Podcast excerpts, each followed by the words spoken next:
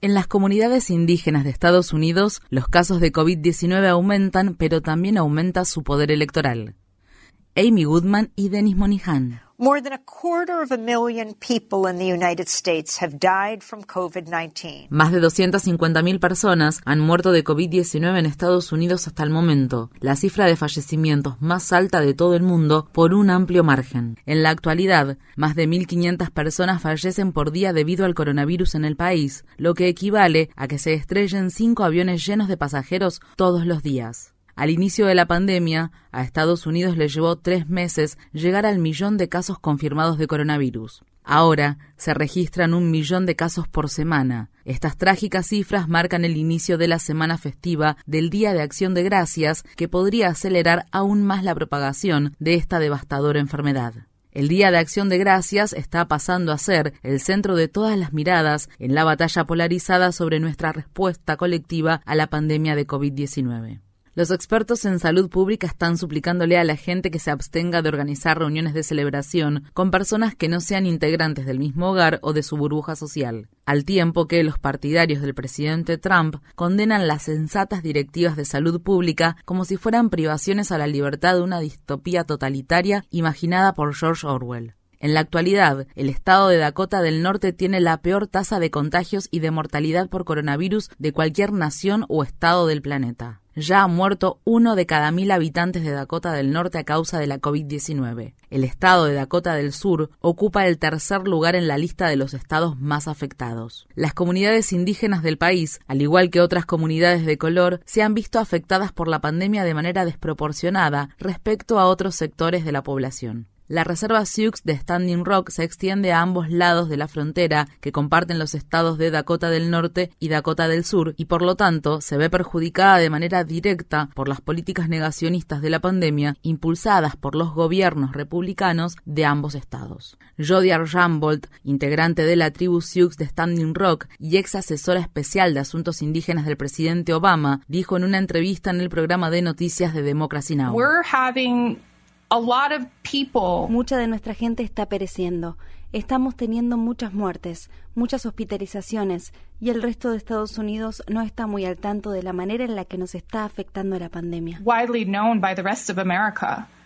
Archambault contó cuál fue la respuesta de las comunidades indígenas ante la negativa de implementar el uso obligatorio de mascarilla en territorio estatal, tanto por parte de la gobernadora de Dakota del Sur, Kristi Noem, una aliada incondicional de Trump, como por el gobernador de Dakota del Norte, Doug Burgum.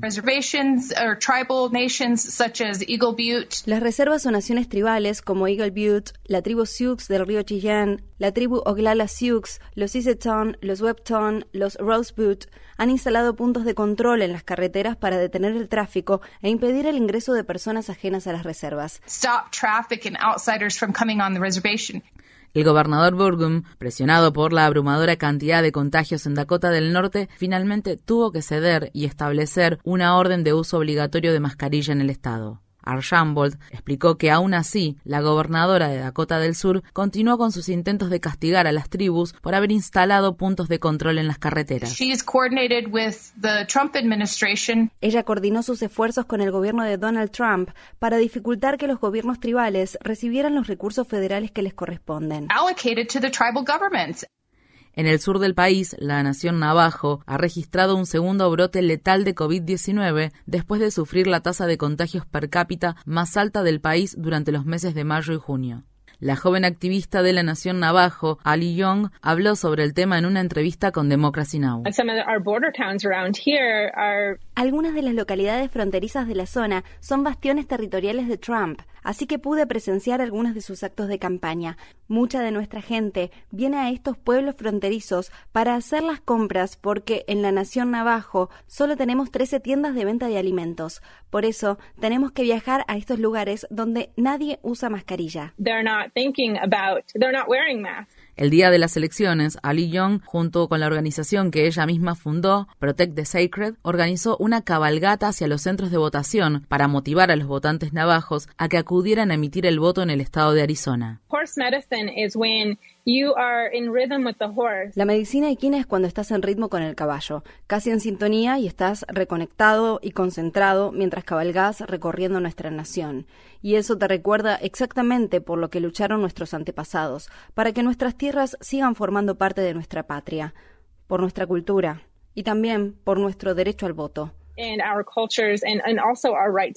La población indígena estadounidense participó de estas elecciones presidenciales en cifras récord. En los estados disputados de Arizona y Wisconsin, donde Trump obtuvo la mayoría de los votos en el año 2016, pero en donde ahora Joe Biden recibió un apoyo abrumador, el voto de las comunidades indígenas podría haber hecho una diferencia crucial. En Wisconsin, por ejemplo, Trump derrotó a la candidata demócrata Hillary Clinton en las elecciones presidenciales de 2016 con una ventaja de un poco con menos de 23.000 votos. Este 2020, en contraste, mientras la pandemia de COVID-19 devastaba el Estado, Biden logró dar vuelta a la elección y venció a Trump por un margen de más de 20.000 votos. El abogado Barton Warrington de Wisconsin, de ascendencia Menominee, Potawatomi y Ho-Chunk, dijo en una entrevista con Democracy Now!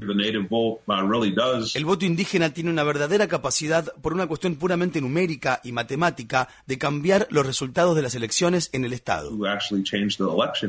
La celebración del Día de Acción de Gracias se fundamenta en la mentira de que los colonos blancos conocidos como peregrinos mantenían una relación de amistad y respeto con los habitantes originarios de la tierra que robaron. Esta fábula de compartir una comida abundante encubre la miseria que acucia a tantas de las comunidades nativas y les causa desde pobreza, alcoholismo, drogadicción y escasez de servicios médicos hasta la epidemia de mujeres indígenas desaparecidas y asesinadas. Además, pasa por alto las orgullosas y vivas tradiciones de la resistencia indígena desde su oposición a que se extraigan combustibles fósiles y se construyan oleoductos hasta su papel fundamental más reciente en la derrota de Trump en las elecciones. Tras haber sobrevivido al genocidio, la reubicación violenta y a los intentos de asimilación cultural forzada durante cinco siglos, las naciones indígenas de este continente están probando una vez más que son capaces de recuperarse y organizarse. Y este hecho, aun cuando debemos evitar las reuniones de celebración para protegernos los unos a los otros, cuidar a nuestros seres queridos y a la sociedad en general, es algo por lo que debemos estar agradecidos de verdad.